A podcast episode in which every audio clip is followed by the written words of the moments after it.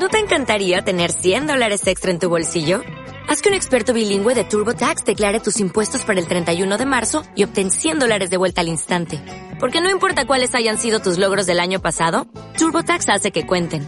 Obtén 100 dólares de vuelta y tus impuestos con 100% de precisión. Solo con Intuit TurboTax. Debes declarar para el 31 de marzo. Crédito solo aplicable al costo de la presentación federal con TurboTax Full Service. Oferta sujeta a cambios o cancelación en cualquier momento. Lunes Inspiradores.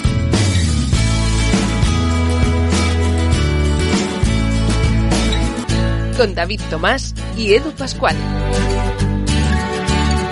¿Qué tal? Bienvenidos a Lunes Inspiradores en su quinta temporada. Hoy de nuevo en su segundo programa. Muy especial para mí en este aspecto porque hoy charlaremos con una profesional extraordinaria a la que admiramos una auténtica barbaridad, que fue eh, pues la que estuvo en mi debut como, como copresentadora aquí en Lunes Inspiradores.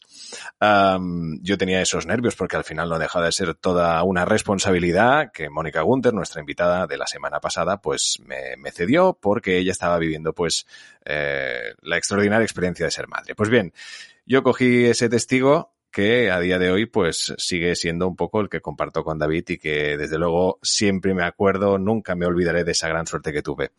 Eh, David Tomás, ¿cómo estás? Bienvenido. Muy bien, fíjate que esta temporada empezamos nostálgicos, ¿eh? entrevistamos Ay, sí. a Mónica y hoy tenemos una entrevista yo creo que muy chula, muy inspiradora, que además es la gracia, ¿no? Que justo fue tu primera entrevista cuando te incorporas al, a lunes inspiradores, ¿no? Y fíjate, esto hace ya pues casi, casi, bueno, eh, cuatro años. Sí. Y esta es la quinta temporada y aquí seguimos cada vez más inspirados y sobre todo cada vez como una comunidad más grande. Así que daros las gracias a todos por estar aquí, por, eh, oye, pues estar cada lunes con ganas de ser optimistas y ser positivos. Y ahora, ahora preguntaremos a nuestra invitada que nos diga qué es para, para ella un lunes, que ya nos lo contestó, pero veremos la, la evolución, a ver cómo, cómo ha pasado desde aquel momento en el año 2017 cuando hicimos la entrevista, cómo han cambiado los lunes. Era el capítulo número 26 del pasado, como decía David, 27 de febrero del año 2017 y Arancha, pues eh, venía a presentarnos pues uno de sus nuevos libros y es que, uh, pues evidentemente de ella desde el momento en que abre la boca hasta que la cierra, incluso cerrada, incluso seguimos aprendiendo de ella. Arancha Ruiz, ¿cómo estás? Bienvenida de nuevo. Hola y bienvenida, bien, bien hallada que me encuentro con, con, vosotros, con Edu y con David y muy ilusionada de que me hayáis vuelto a invitar y de, y de iniciar este ciclo Así que muchas gracias. No, de verdad, te agradecemos a ti. Nos hace mucha ilusión de nuevo tenerte aquí, como siempre. Uh, tú, como muchos de nuestros amigos ya invitadas e invitados, pues nunca tienes un no por respuesta para charlar y, evidentemente, para un poco pues preguntarte sobre toda la cantidad de preguntas que tenemos sobre esta uh, pues nueva situación, todas esas perspectivas a nivel profesional, de marca personal que queremos hacerte. Pero antes, como siempre, pues obviamente empezaremos sabiendo, como decía David, que es para ti un, un lunes, pues pues casi cuatro años después de que te lo preguntáramos. Eh, adelante, Arancha, ¿qué es para ti un lunes? Pues para mí un lunes, ¿sabes cuando estrenas libreta y tienes esa primera hoja en blanco, ¿no? Tan nuevecito, de tantas cosas que puedes poner, llenar, crear, inventar, iniciar, impulsar, pues para mí un lunes siempre comienza con la ilusión de, de qué me voy a encontrar o qué puedo crear o a quién voy a conocer o qué voy a aprender. Así que para mí los lunes es un día muy alegre, muy, muy alegre, sí. Desde y, luego.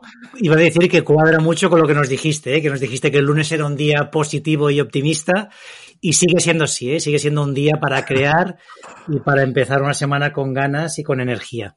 Nos alegramos que siga siendo así y también hay más novedades, Arancha, porque te lo comentamos fuera de micro, pero también está el que entiendo ya, pues obviamente que, que sigues a través de las redes sociales de David Tomás, como es el reto líder, que esta semana que nos depara, David.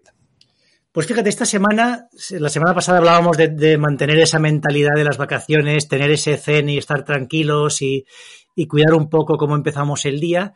Esta semana vamos a, trabajar el tema de la crítica. Fíjate que la crítica, oye, nos, nos afecta, ¿no? De algún modo, pues bueno, nos llega y lo que se trata es un poco de quitarle importancia. Oye, no, no pasa nada si, si en algún momento chocamos, si alguien no está alineado con nosotros o si nos critica.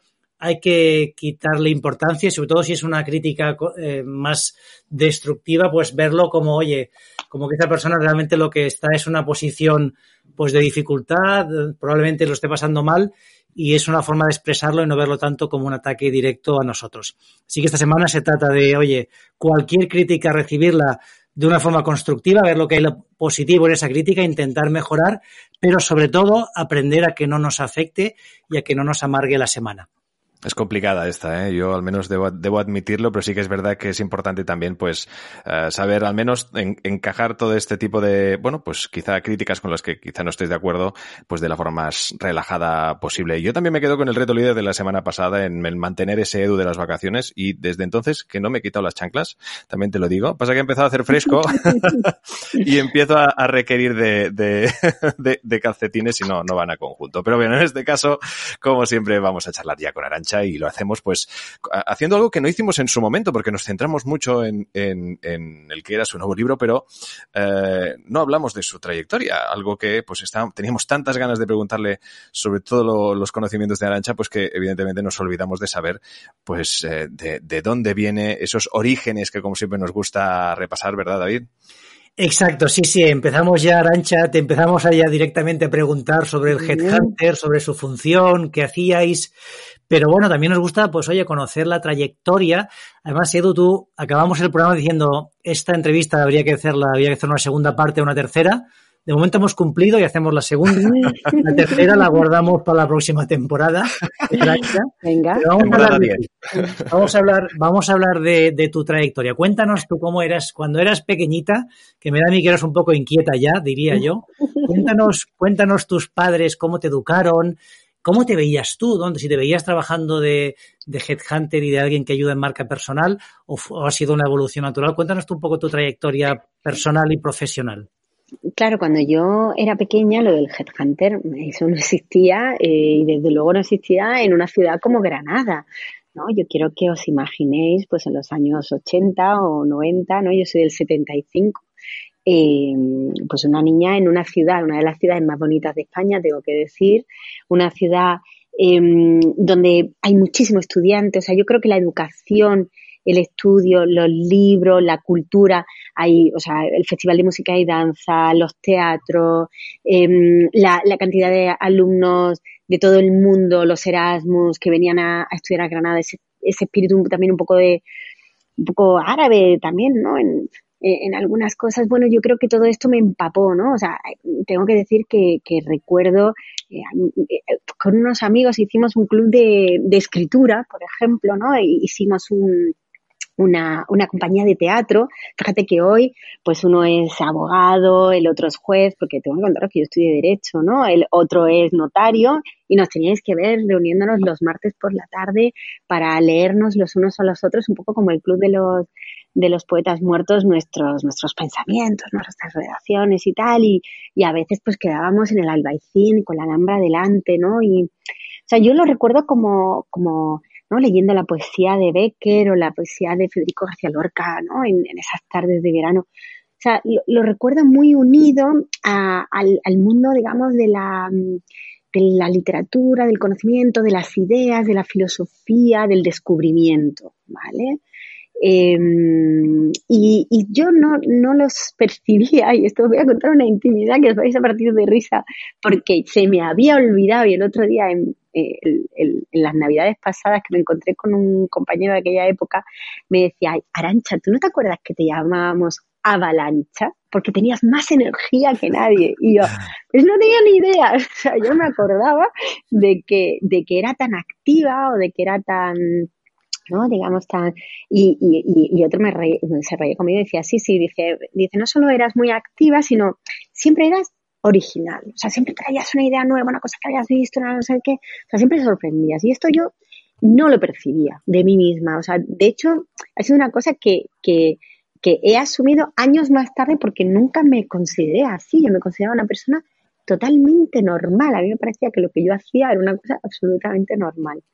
Y luego ya de Granada, la verdad es que en un momento determinado, eh, esto sí que recuerdo perfectamente estar nuevamente, es que Granada tiene tantos rincones, ¿no? Sentada en la, en la plaza de la Universidad de Derecho, delante de aquel edificio barroco tan bonito, pensando, mira, he estudiado Derecho aquí, llevo aquí toda la vida, esto no puede ser lo único que yo conozca, yo necesito más, ¿vale? Y, y, pensar, me tengo que ir. A pesar de, tengo que dejar mi familia, tengo que dejar mis amigos, tengo que dejar mi confort, tengo que dejar la vida de una vida, de una ciudad universitaria súper divertida, y poder ir a esquiar a Sierra Nevada. Pero tengo que, que, ahí había ambición, aunque tampoco la supe reconocer entonces. Así que nada, me fui a Madrid, me fui al Instituto de Empresa, que era eh, la escuela que tenía el máster en Derecho de los mejores en España, y, entonces empezó una etapa en mi vida muy, muy difícil. O sea, muy difícil, no, muy retadora, porque ya la parte de, ya no era tan social, era muy exigente, muy profesional, noches sin dormir, altos niveles de estrés pero eh, descubrí un poco el placer de asumir retos y, que, y, lograrlos, ¿vale? A veces mejor y a veces peor, pero esa satisfacción de... Y bueno, pues em, por hacer la historia corta, pensé que me iba a dedicar al derecho, luego eh, decidí que no era exactamente lo que yo quería y como siempre a veces que te que, que o veces a veces eres tú el que provocas la, el punto de inflexión y a veces la oportunidad te viene y tú te lanzas a ella y este fue mi caso la segunda no y entonces el instituto de empresa bueno después de otro máster que estudié yo la verdad soy la loca la tonta la de los máster que tengo tres no tengo he publicado tres libros y tengo tres máster y tengo tres hijos. Yo creo que ya el número tres por ahí lo voy a parar pero y nada y entonces eh, me ofrecieron un trabajo y dejar eh, mi trabajo de abogada en, eh, y pasarme a, a, ser un, se llama un ejecutivo dentro de la escuela, o sea, en la escuela de negocios, pues a dirigir los másteres de derecho y bueno, eso ya fue un punto de inflexión. Y luego, eh, la verdad, el siguiente punto de inflexión que tuvo que ver con mi carrera, pero tuvo que ver también con mi circunstancia personal, a través un headhunter que me conocía me hizo una oferta para convertirme en headhunter e irme a vivir a Barcelona. Nosotros, mi marido es catalán, em, es aquí de Barcelona y, nos parecía una, buena manera de, acercarnos a Barcelona y nos apetecía esa aventura. Y bueno, pues hice ese, ese, cambio que no fue nada planificado em, y que además lo hice en el año 2007, que como todos recordaremos fue la antesala del año 2008, que como os podéis imaginar, entrar en el mundo del headhunter justo antes de una de las mayores crisis que ha conocido pues mm, no fui muy visionaria en esto, pero poca gente hubiera podido ser. Te voy a preguntar, ¿y cómo te fue? O sea, entras en, una compañía de Headhunter y a los pocos meses te encuentras, ¿no? Que el mercado se para. Sí. ¿Seguiste trabajando en la misma compañía? ¿Cambiaste? ¿Cómo fue la evolución? Pues mira, em, claro, yo venía a una escuela de negocios, ya había hecho un executive MBA, soy una persona muy analítica, la verdad, ¿eh? Y entonces yo lo que llegué allí y empecé eh, hacer un DAFO, una matriz de debilidades, amenazas, oportunidades, fortalezas, me hice todo un análisis del sector. Y ¿sabéis lo que me pasó? Que como yo acababa de llegar nueva y me había puesto a hacer todo ese análisis, ya habiéndome cambiado, porque lo podría haber hecho antes, hubiera sido lo inteligente, ¿no? antes, pero lo hice después porque ya os digo que la, decisión de cambiarnos fue más emocional que racional. Em, y entonces lo vi venir, lo vi venir.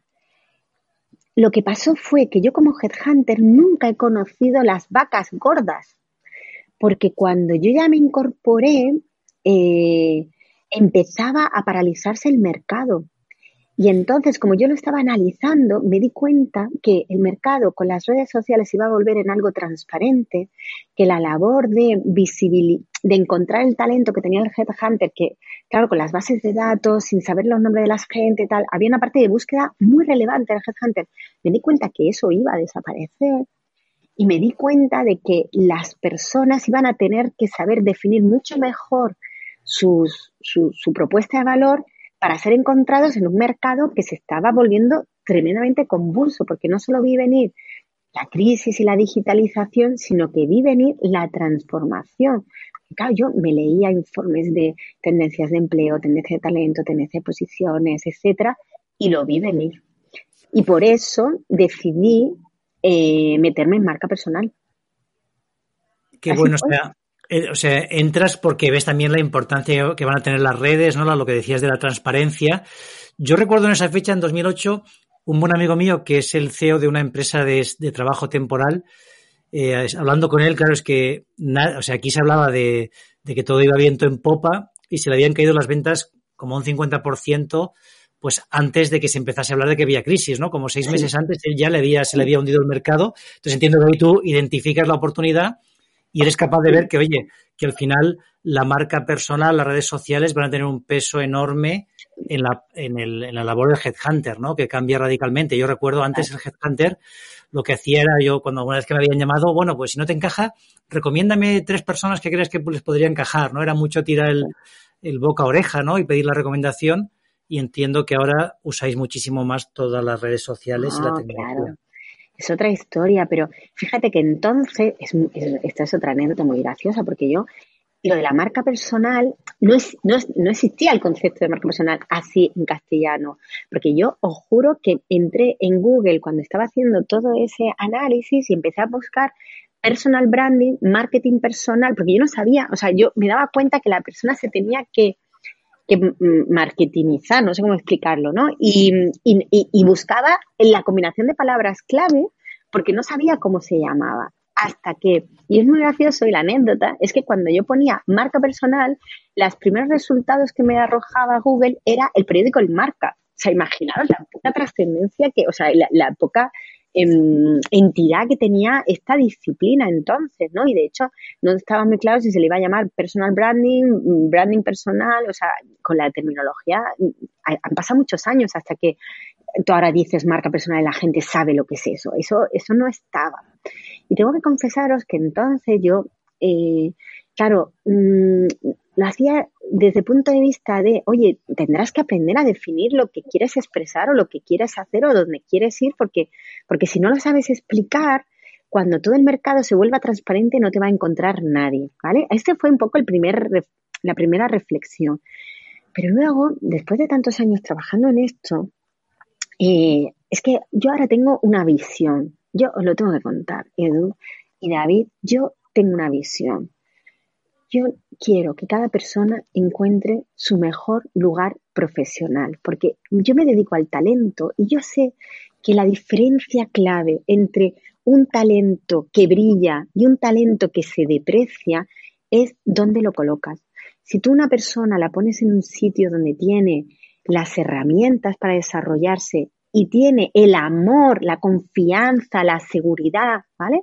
Para desarrollarse, es que esa persona es que se multiplica, o sea, no tengo palabras para explicarlo. Y si tú, es como ese talento de moneda, y si tú nunca me la pones debajo del sofá, si tú la arrinconas y la pones en un sitio donde a lo mejor dices, oye, yo te quiero mucho, pero no te doy herramientas, o te digo, toma todas las herramientas, pero luego no te doy ningún reconocimiento, ni te doy aliento, ni te doy confianza, pues esa persona se marchita, su talento se marchita. Entonces, al final, lo que he aprendido es que tanto eh, todo lo que yo hago de labor de orientación profesional, al final es ayudar a las personas a tomar decisiones para ubicar su talento en su mejor lugar y todo lo que hago en marca personal es ayudar a las personas a generar, yo siempre hablo del efecto faro, ¿no? El efecto faro es cuando tú tienes una marca personal, la marca personal, cuando tú la tienes que definir, en el fondo tienes que generar como una especie de luz a donde quieres apuntar, ¿vale? Y ese es el efecto faro. Pero a la vez es que en el momento en que tú estás emitiendo eso, hay gente que está alrededor, que a lo mejor está en la penumbra, que al verlo se acercan a ti. Y por eso sirve tanto para el liderazgo como, como para la gestión de la carrera, ¿no? Y, ahora hablo mucho, me ha encantado esto que has contado, eh, David, de, de, de acepta la crítica y de los retos del líder, ¿no? Porque para mí los líderes, una de las funciones fundamentales del liderazgo es ayudar a su equipo a encontrar su mejor ubicación. Coloca a una persona donde recibirá sus herramientas de desarrollo y su confianza. Y bueno, y, si coges un equipo entero y tomas, perdona, un equipo entero y a cada uno lo colocas en su rol, ¿vale? De forma constante, porque claro, los retos van cambiando. Lo que no me vale es eh, colocar a una persona en un rol hoy y no darte cuenta que dentro, que que eso también lo he descubierto, bueno, yo lo veía claro, ¿no? Cuando tú se mueve todo tanto, esa gestión de la, de la ubicación de ese talento, de la toma de decisiones y de la marca personal, es que es crítico porque es continuo, porque todo se mueve, ¿no? Sí. Bueno, pues ya hacia ahí ha ido mi trabajo hasta hoy. Yo te iba, te, iba a decir que no, que 100% alineados. Yo siempre digo que todo el mundo tiene talento. El tema es que tienes que, encontrar dónde florece ese talento y, y después también esa, bueno, un poco esa función de, autoconocimiento, de, saber, oye, en qué soy bueno, ¿no? Para orientarme hacia allí, porque también siempre explico, ¿no? A veces hay personas, bueno, el caso de, no sé, derecho o económicas, ¿no? Que, que, hay mucha gente que ha estudiado Derecho, a lo mejor, o Económicas, porque sus padres, pues es lo que habían estudiado, pero luego se, eh, se quedan allí, ¿no? Y, y, no es donde son mejores, ¿no? Fíjate que tú has hecho una transición muy buena, tú tienes una formación, pero te das cuenta que lo que te gusta, ¿no? Más que, que ponerte a ejercer como abogada, pues es estar en el mundo de con las personas, ¿no? Conectar con ellas, ¿no? Y haces esa transición y es donde brillas, ¿no? Seguramente si te hubieras quedado haciendo algo que no es lo tuyo, pues ahora mismo no tendrías ni esa energía ni esas ganas. Pero fíjate una cosa, estamos totalmente de acuerdo, ¿eh? pero mira, eh, si hay una característica, una cualidad que deben tener eh, determinados abogados, ¿vale? Porque hay distintos tipos de abogados, por ejemplo, es el análisis, ¿vale? Porque al final tú lo que haces es analizar un supuesto, analizar unas leyes y encontrar una manera, ¿vale?, de conectar y de argumentar, ¿de acuerdo? Ese supuesto con estas leyes o con este eh, entramado normativo. Y al final eso es lo que yo sigo haciendo, ¿de acuerdo? O sea, mi, mi, talento es el mismo, lo que pasa es que yo lo he puesto en otro contexto. Entonces, a esto que tú dices, que estamos totalmente de acuerdo de qué importante es saber en qué eres bueno, pero yo insisto muchísimo en que tu cualidad, o sea, tú puedes tener muchas cualidades, pero tu talento nacerá de aplicar esas cualidades a un reto concreto, ¿vale? Entonces, al final muchas veces la gente dice, no, tengo que descubrir en qué soy bueno. No, tienes que hacer, tienes que dar solución a los retos que tienes delante y te darás cuenta de todas tus habilidades, cuáles las que estás usando y ese será tu talento único. Entonces, todas las personas, eh, bueno, perdona que te he interrumpido, ¿no? No, no, te, te, te estaba interrumpiendo yo, pero te iba a decir que sí, que totalmente de acuerdo, ¿no? Que al final justamente se trata de, de esto, ¿no? De, de, oye, de usar esos talentos y da igual eh, en el sector que los apliques, ¿no? Porque al final, bueno, es, es entender en qué eres bueno.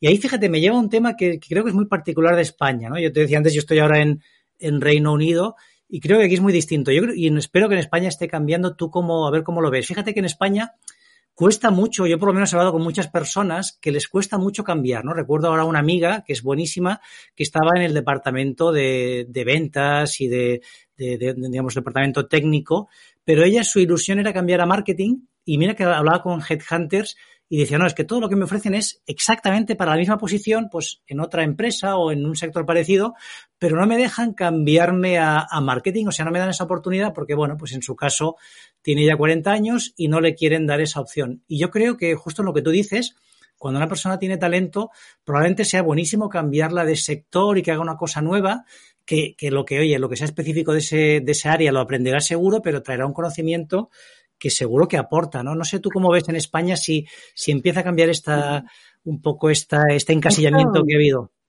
Esto solo lo pueden cambiar los políticos. ¿Por qué?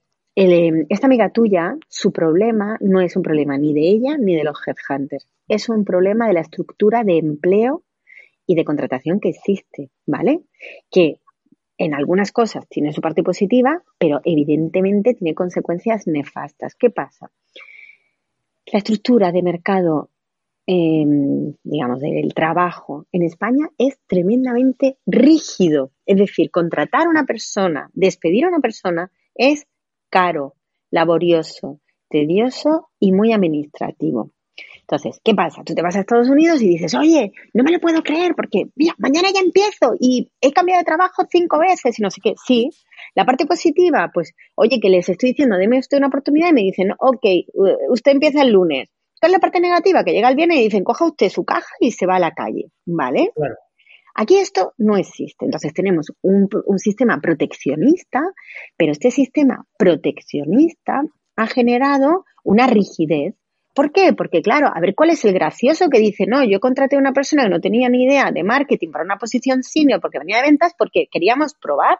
Pero ¿qué pasa? Yo introduzco a esta persona a mi organización, le doy un esto, le hago un training, estoy con ella un año y al cabo del año, cuando lo tengo que despedir, le tengo que indemnizar, que encima no puedo provisionar, ¿vale? No puedo provisionar la indemnización por despido, está prohibido por ley, con lo cual yo, si el año que viene, cuando yo tengo que despedir a esta persona, pagar esta indemnización me viene mal, ¿qué hago? Me la quedo. ¿Y qué pasa con que me la quedo? Pues que tengo una persona que a lo mejor yo hubiera elegido una persona de, de, ventas, que sé que hace de ventas entre 9 y 10, estoy dándole una oportunidad. A lo mejor tengo una persona que me hace de ventas entre 8 y 9. Y esta chica que sabe de 7, pero que puede tener un potencial de 10. Pero ¿y si no?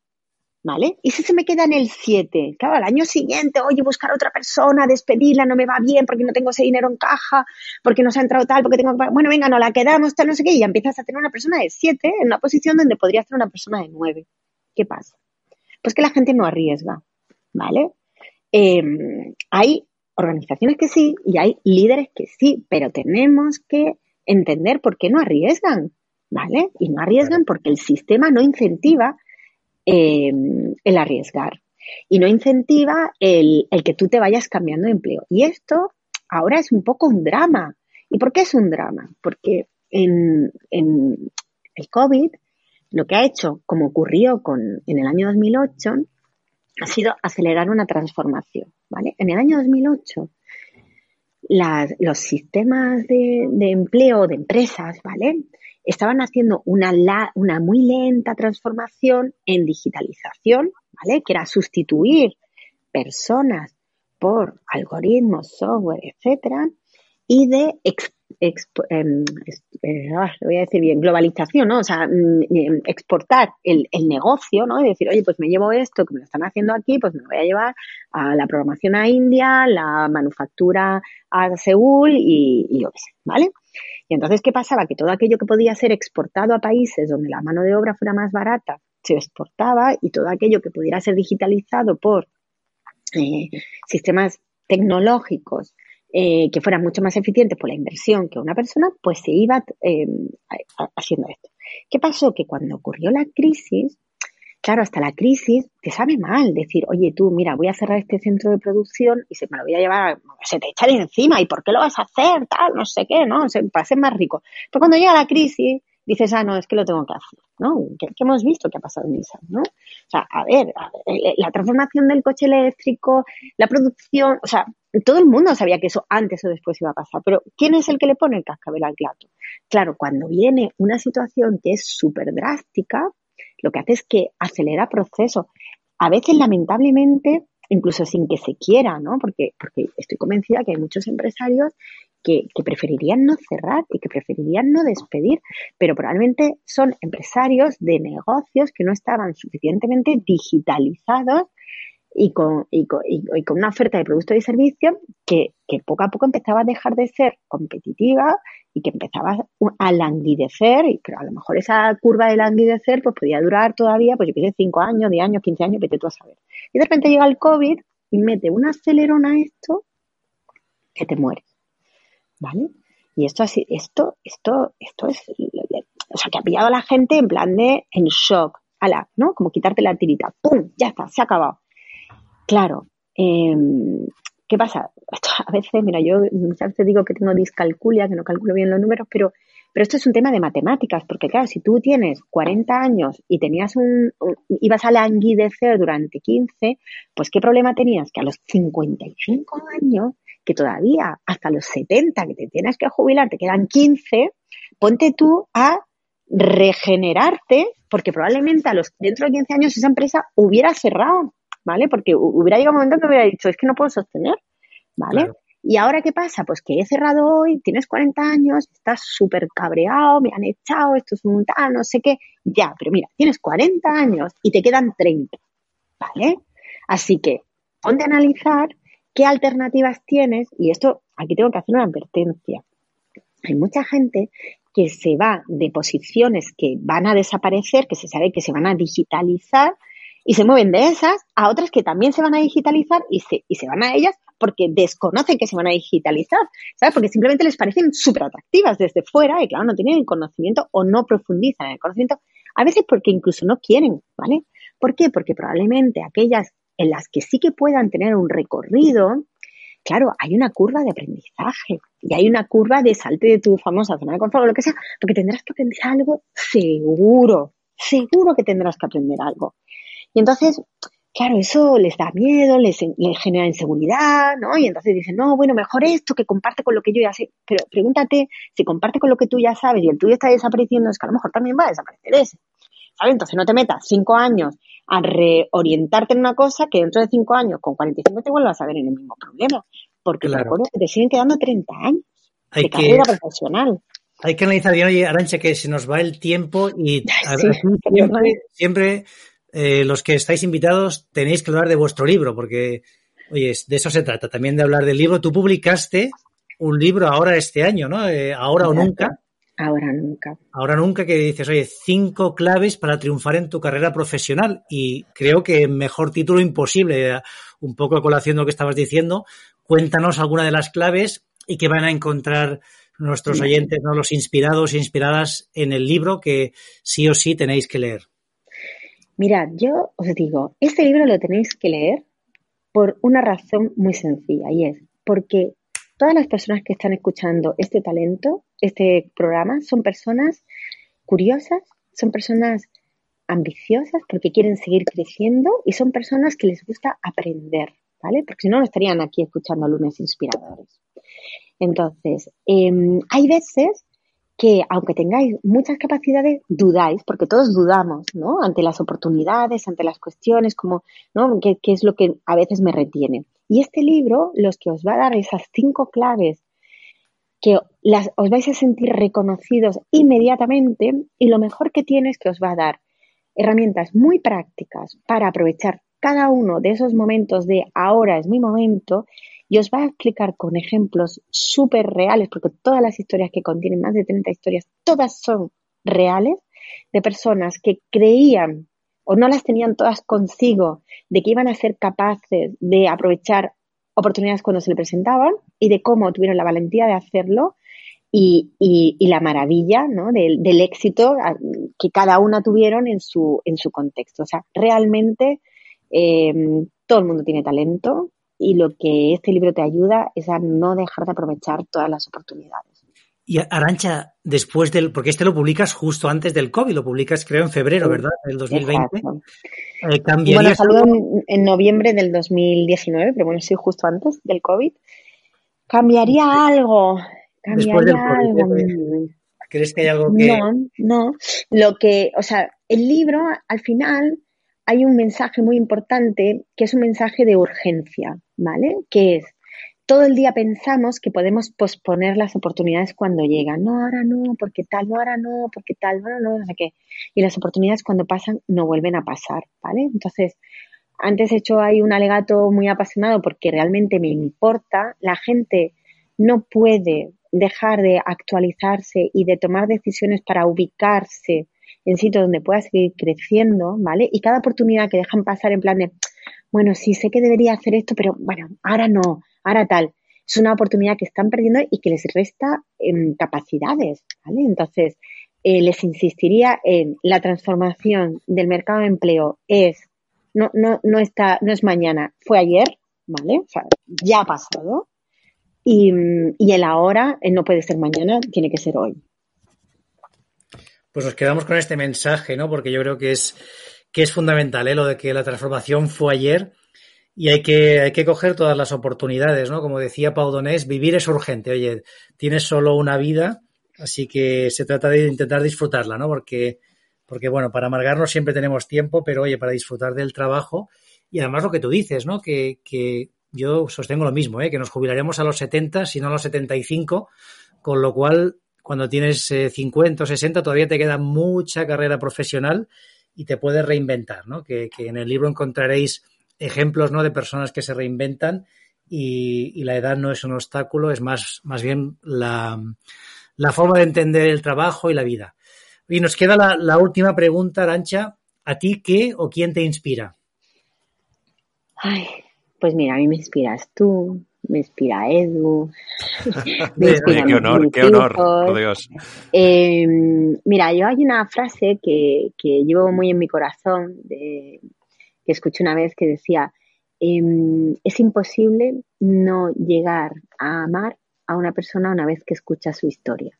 ¿vale? Entonces, em, a mí me inspiran las historias de las personas porque de cada una aprendo y, y cada una me inspira. ¿Vale? Entonces, me, yo mm, animaría a todo el mundo a, en ese esfuerzo por mejorar, está esa escucha cuando tú hablabas, ¿no? De acepta la crítica, ¿no? Escucha, la crítica es, escucha las historias de los demás, escucha, entiende su, su circunstancia y, y, será imposible que no llegues a admirarla en algo, ¿no? En algo.